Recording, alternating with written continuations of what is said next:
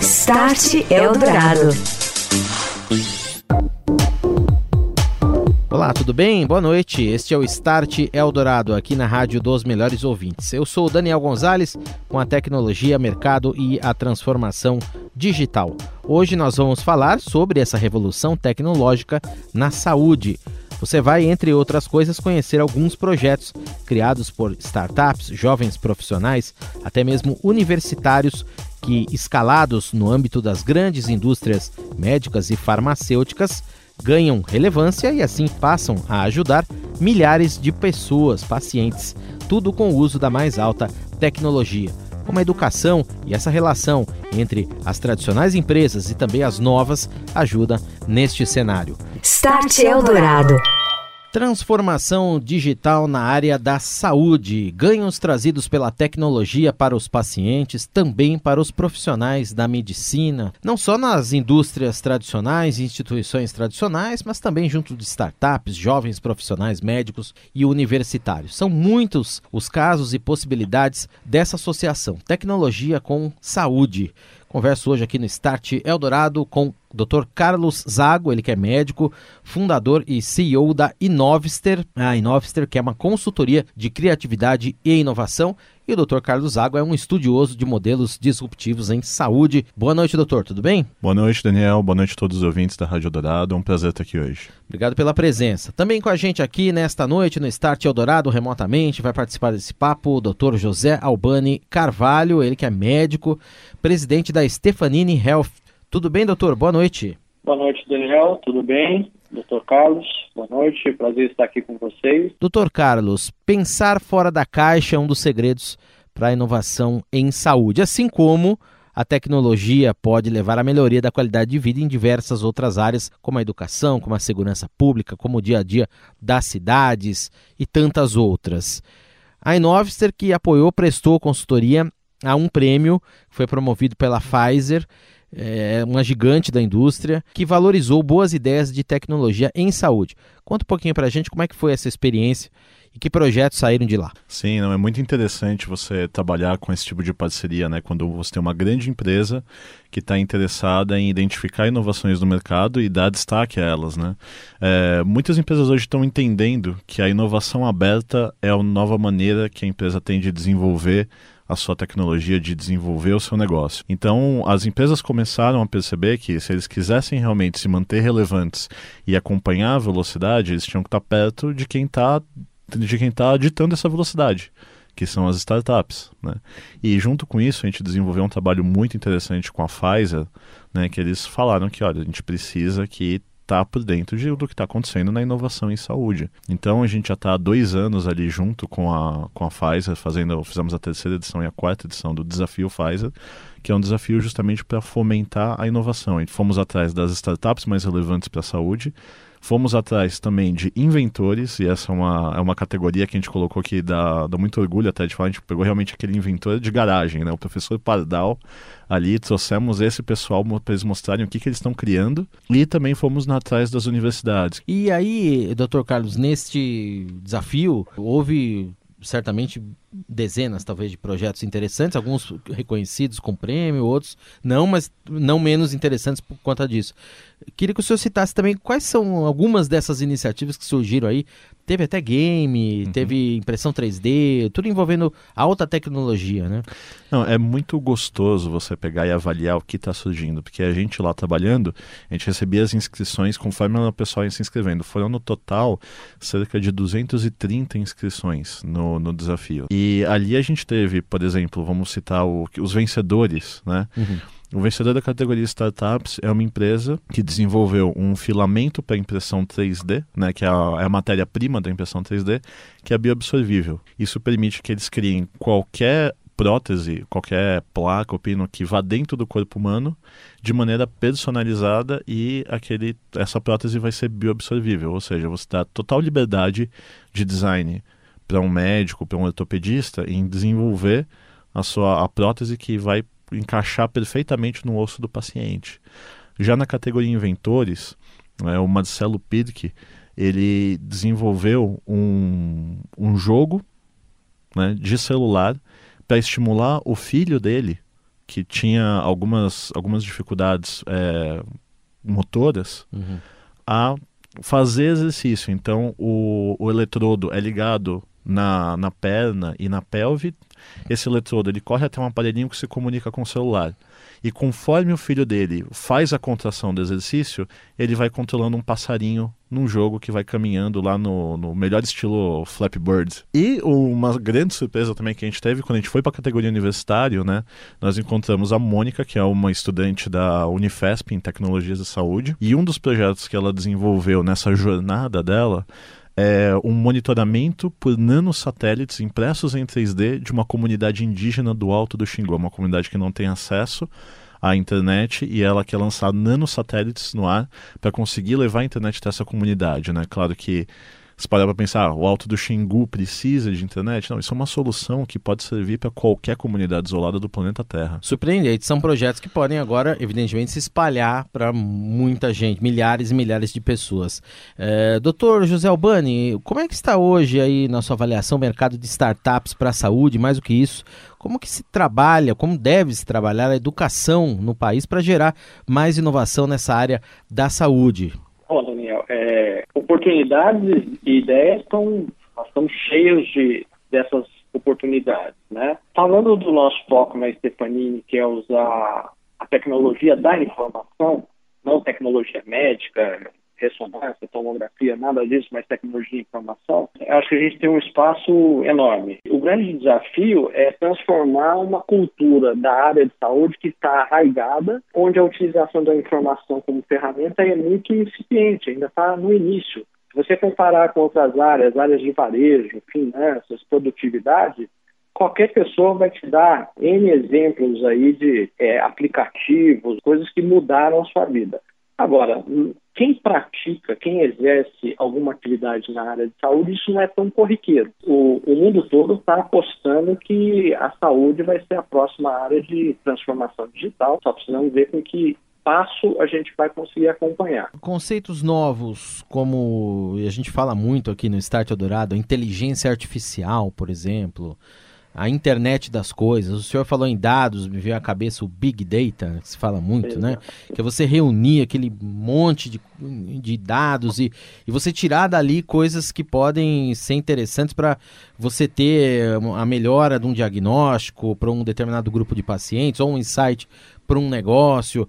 Como é que as empresas, na sua avaliação de saúde, já estão atentas a essas novas formas de trabalho, a gente pode dizer assim, nessa era da informação? Se você pensar hoje, saúde é uma coisa que consome muito recurso de qualquer nação no mundo, né? E saúde, a população está envelhecendo, a população está vivendo mais, com isso as pessoas estão gastando mais dinheiro em saúde. Então é fundamental você racionalizar o recurso. E nós acreditamos na Cefamine que isso só se dará através da informação. Você falou de inteligência artificial, a gente tem feito algumas ações é, especificamente num produto nosso, que é utilizar inteligência artificial para, a partir do momento que o paciente adentra dentro de uma unidade hospitalar, qual é a expectativa dele ficar internado, o tempo de permanência dele dentro daquela unidade, qual o risco dele adquirir uma infecção, é, a partir desse risco escalonado, você direcionar esforços para prevenir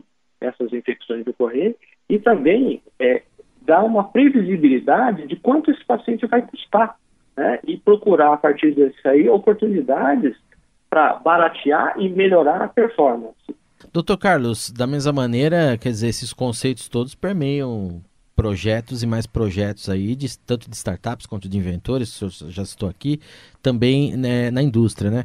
Na sua visão, uhum. a indústria já está bem aberta a trabalhar com esses conceitos e já está tendo sucesso nesse processo? É, é uma necessidade pungente que nós temos hoje da, da indústria, né, para se atualizar, porque senão você acaba ficando para trás, né? Como eu falei, inovação aberta, ela é necessária para que a empresa tenha uma velocidade de resposta muito grande. Hoje, as grandes corporações, elas são como locomotivas, elas têm muita força, têm muito dinheiro, muita base de clientes, né? Mas fazer uma locomotiva, fazer uma curva, não é uma coisa muito fácil. Né? Ela não pode virar para o lado e responder a um mercado que mudou de uma maneira muito ágil. Então, na contrapartida, você tem as startups, que são empresas enxutas, uma estrutura enxuta que permite que eles tenham uma agilidade e uma de virar muito rápido, de responder muito rápido a qualquer mudança do mercado. Então, o que, que é o ideal hoje, o que, que as empresas estão de fato buscando, até o, o que a gente ajuda elas a encontrar, né, é o modelos que podem se acoplar ao modelo dela. Né? A ideia é você ser a grande locomotiva carregada de vários foguetes que são as startups atrás. Então, se existe alguma oportunidade dentro do seu mercado, é ideal que você veja qual é essa oportunidade do mercado mudar, né? E você encontre uma startup que está atuando já nessa mudança, está fazendo parte dessa mudança. Então você pode chegar para essa startup e falar para ele: vamos desenvolver um projeto piloto você me dá a sua agilidade, a sua tecnologia, eu te dou acesso aos meus recursos, a minha grande base de clientes para você testar a sua tecnologia em todas as indústrias, não somente na saúde, né, mas na saúde também nós temos alguns exemplos disso. Você tem, por exemplo, grandes hospitais daqui de São Paulo que tem uma aceleradora de startups ligada a ele. Né? Então, realmente, eles estão percebendo essa mudança do mercado e não é porque estamos falando de saúde, que é um, um, um tratamento de pacientes ali, a relação médico-paciente ela é a mesma desde lá da Grécia Antiga, né? Não é por isso que a inovação não é inerente no sistema para você conseguir cada vez mais atender melhor os pacientes, atendendo melhor e gastando menos também, que é muito importante. Uhum. Estamos de volta hoje falando sobre inovação e transformação digital na saúde.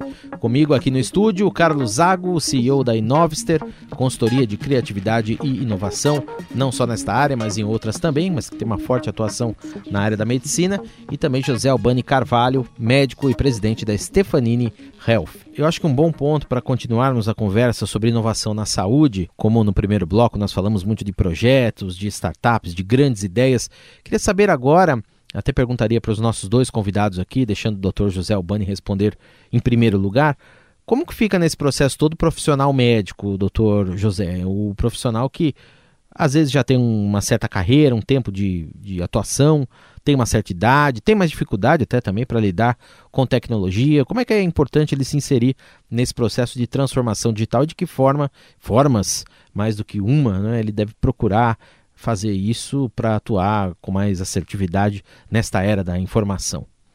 Bom, acho que a primeira coisa é fazer com que o profissional da saúde entenda como utilizar a informação, usar essas, essas novas tecnologias, vai ajudá-lo no seu dia a dia, diminuindo o trabalho que você tem, muitas vezes que não é direcionado exclusivamente para tratar o paciente, mas são questões administrativas e tudo que te toma tempo. É, então, você mostrar que aquele tempo, eventualmente, que ele vai usar para aprender uma nova tecnologia vai trazer um benefício futuro para esse profissional, para as entidades trabalham na saúde principalmente, que é o nosso foco, que é o paciente, né? É, as gerações mais recentes têm isso com mais facilidade, as mais velhas, do que eu, da, da qual eu faço parte, já, já tem um pouco de mais dificuldade, mas a minha experiência tem sido, a partir do momento que você consegue mostrar para esse profissional que o ganho é coletivo, que o ganho é para ele também e para o paciente, é, a adesão vem. Mas, obviamente, isso é um trabalho de transformação. E qualquer trabalho de transformação é, de hábitos, de cultura, leva um tempo. Uhum. Né? Então, nós, nós temos focado muito em quem é fundamental, quem trabalha, quem vai trabalhar e mostrar para ele os benefícios. Sem uhum. isso, é, a transformação vai, ela vai ocorrer, mas ela vai ser mais difícil, ela vai ser mais lenta e, como já foi dito, hoje a velocidade é, é, é fundamental. É, esse é um problema que a gente encontra assim no, no, nosso dia a dia, né? Quando uma empresa contrata a gente porque eles querem trazer inovação, é, muitas vezes falam, ah, não, porque eu contratei inovação, mas aqui o meu médico, os meus funcionários não estão conseguindo aqui se adaptar a ela. Não, porque não é, não é só trazer inovação. Né? Você precisa fazer toda a parte de uma adaptação das pessoas àquela inovação. Então, sempre quando a gente vai desenvolver algum projeto, alguma iniciativa que vai aproximar empresas de inovação, como por exemplo aconteceu com o Desafio Pfizer, que nós estamos trazendo ali projetos inovadores para próximo da empresa, também tem que ter um braço ali de capacitação e treinamento dessas pessoas em inovação. Então, a gente teve que, junto ali, ajudar eles a desenhar também um laboratório de inovação para uhum. toda a equipe deles, para eles saberem, entenderem o que é né, essa, essa nova onda, essa nova tecnologia. Hoje você chega para um médico e fala de uma startup, às vezes o próprio termo startup não é reconhecido. Né? Então tem que ter junto sempre uma parte ali de educação que é sempre muito importante, está atrelada à incorporação de qualquer inovação. Uma coisa que é importante também é escutar o usuário, né?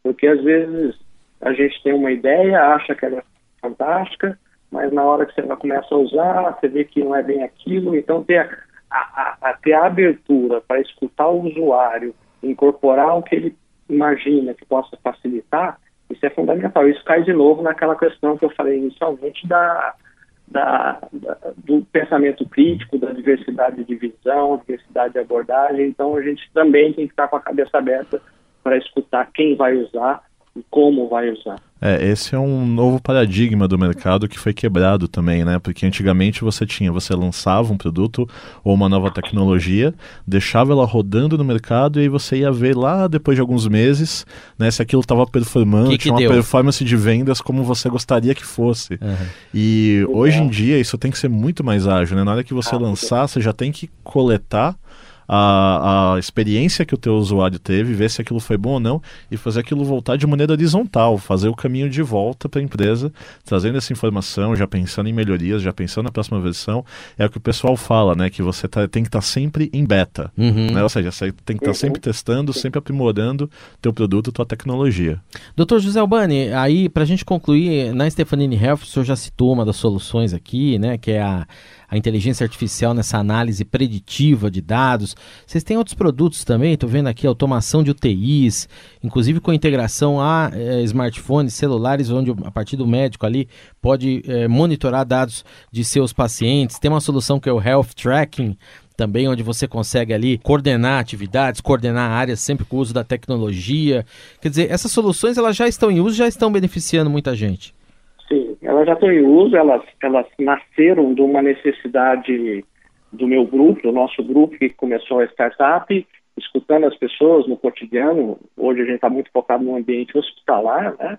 Mas é, a questão do tracking aí que você falou, a gente consegue fazer o check-in do profissional que está de plantão, que está cuidando de um paciente, saber o local onde ele está, se ele chegou no horário, é, conseguir avaliar, acompanhar a questão de higienização de mãos de cada profissional, porque isso hoje é, é a tecnologia mais simples, barata e mais eficaz no sentido de prevenir infecção. É, os profissionais quem cuida do paciente lavar a mão, higienizar as mãos, né? Então hoje com essa nossa solução a gente consegue acompanhar isso, dar feedback para o profissional, cobrar, treinar aquele grupo ou aquelas pessoas que precisam de um treinamento maior, é, um investimento maior em termos de capacitação. Então, muito focado em uma, um- uma atuação mais personalizada.